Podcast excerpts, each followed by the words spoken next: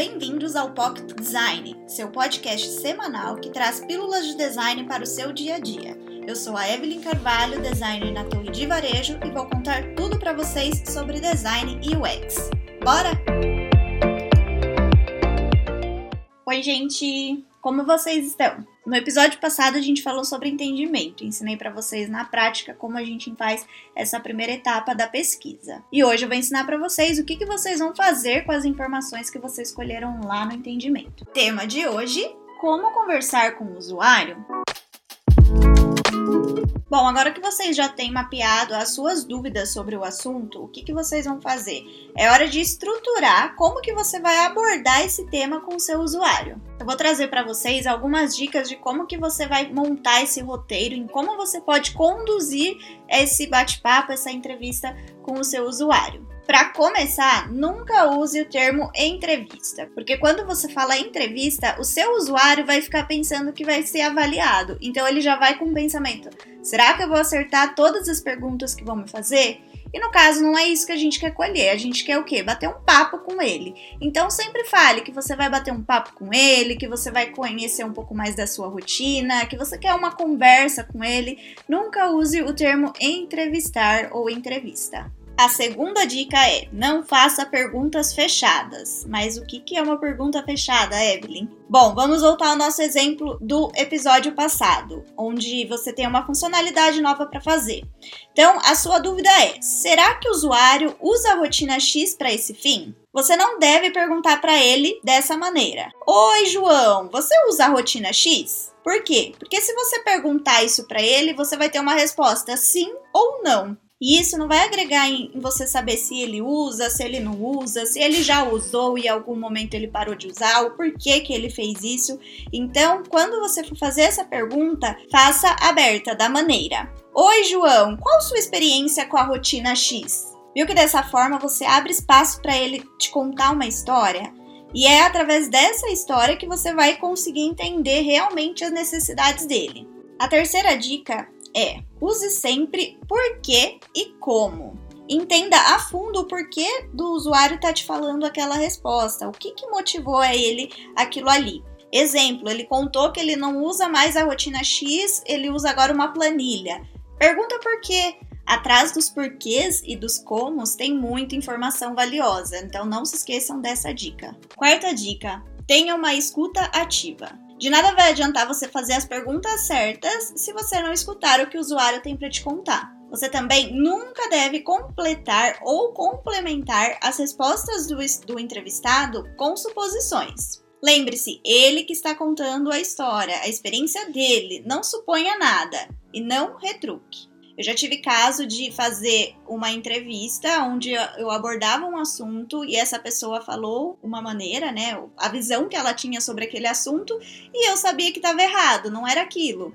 Então, no meu momento ali não era de retrucar com ela, de explicar para ela como que funcionava. Não, meu momento ali era de escutar ela e entender como que essa, esse assunto é passado lá fora. É bem aquilo que eu comentei. Às vezes a gente tem tanta certeza de uma coisa, mas quando a gente vai conversar com o usuário, a gente vê que não chega da mesma forma lá na ponta. Quinta dica: crie conexão com seu usuário. Aqui a gente usa o termo quebra-gelo. Não vai chegar já falando sobre o assunto que vocês vão falar, começando já as perguntas com o seu roteiro. Converse um pouquinho antes, fale sobre você, pergunte sobre a pessoa, fale para ela contar um pouco da história dela, trajetória. Enfim, tenha empatia e lembre-se que ele não é um robozinho. Quanto mais confortável a pessoa estiver, mais verdadeira ela vai ser com você. Sexta dica: problema nem sempre é necessidade. Após a resposta dele de qual experiência que ele tem com a rotina X, pergunte: Quais são os seus maiores desafios nessa rotina? Como faz para solucioná-los? Ele vai falar o que ele não consegue e atrás dessa resposta vai estar a necessidade dele, o que impede dele fazer aquilo ali. Sétima dica: não busque confirmação. Bom, você não está ali para validar a sua ideia. Você está ali para entender o pensamento do usuário e descobrir quais são as reais necessidades dele. Então não vai perguntar para ele assim: "Ah, você gostaria que a rotina X fosse pelo celular?" Em vez de você fazer essa pergunta, faça de outra maneira, ó. Pergunte: "Como ele gostaria que fosse a rotina X?" Eu amo fazer essa pergunta, que é: qual seria a solução ideal dos seus sonhos? Porque ali ele vai ter um espaço para ele criar. Ele vai ir lá na criatividade dele e vai ver como que realmente ele queria usar aquela funcionalidade, como que ajudaria no dia a dia dele. Porque querendo ou não, quem aí usa todo dia uma ferramenta e pensa, ah, podia ser dessa maneira. Então é naquele, nesse momento que ele vai poder realmente colocar para fora. Ele vai poder falar, nossa, eu acho que poderia ser dessa maneira. Então tente sempre é buscar a ideia dele, tá? Não vai induzir ele com apenas uma resposta que você quer ouvir. Porque às vezes a gente vai realmente fazer essa pergunta de, você gostaria que fosse no celular? A gente está enviesando, a gente não está nem dando oportunidade para ele pensar se poderia ser uma outra coisa. Oitava dica: deixe ele falar o que ele quiser. Como assim, Evelyn? Bom, chegou lá no final da sua entrevista, você já fez todas as suas perguntas, é o momento de você falar para ele. João, obrigado pela conversa que a gente teve, pelo seu tempo disponível. Tem alguma coisa que eu não abordei que talvez você gostaria de estar comentando? Nesse momento, ele vai ter espaço para ele poder falar o que ele quiser. E muitas das vezes ele pode até sair fora do tópico que é a sua entrevista, mas deixa ele falar. Já teve casos de eu ir em entrevistas em que no momento final ele me mostrou uma listinha. Ele, ah, eu achei que a gente ia conversar sobre outras coisas, então eu trouxe essa listinha aqui de ideias, de problemas, enfim. Cada um às vezes traz uma coisa diferente. Então agradeça, fala para ele que você vai passar adiante as informações que ele te trouxe, mas dê sempre esse espaço para ele. Afinal, ele abriu mão de outros compromissos que ele tinha para estar tá ali com você, para agregar na sua pesquisa. Nona e última dica reforce para ele ao iniciar a entrevista que não existe resposta certa ou errada, que ele não está sendo avaliado, que ele só está ali para ter um bate-papo com vocês. Eu estava quase esquecendo de uma dica super importante. Dica 10. Siga uma linha cronológica. Então, com base no conteúdo que você quer falar com a pessoa, siga uma linha que ele crie aquela linha cronológica na cabeça dele. Não vai ficar mudando de assunto e trazendo o assunto de novo a qualquer momento, porque assim você deixa ela confusa. Então, quer falar sobre um assunto, aborda tudo sobre aquilo, depois muda para o outro assunto.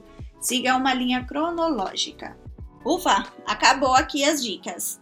Mas aí você me fala, ai Evelyn, eu não tenho tempo de fazer tudo isso aí no meu dia a dia, não. Lembre-se, pessoal, eu tô trazendo aqui para vocês dicas que vocês vão usar no dia a dia de vocês. Então, na hora de uma planning, coloque em prática, na conversa com seu colega de trabalho, coloque também em prática. É, inclua essas dicas na sua rotina. Hora da pergunta. Cliente não tem conhecimento sobre design e UX e sugere uma interface totalmente fora do padrão, qual é o plano? Segue o pedido do cliente? Eu amei essa pergunta, gente. E aí, o que vocês acham? Como a gente tem que agir nesse momento? Bom, a intenção por trás de todo esse conteúdo que eu tô trazendo para vocês é que vocês todos, POs, devs, QAs, enfim, todo mundo que estiver ouvindo, consiga entender a necessidade do cliente e através dela você sugere a melhor experiência. Ou seja, você vai ter argumentos para falar para o cliente que podemos fazer melhor do que ele imaginou. A gente já passou por alguns cenários onde o cliente sugeriu que a tela fosse de um jeito X e aí o que, que a gente fez? A gente fez aquele jeito X, mas a gente também fez do jeito Y, que era o jeito correto para se fazer.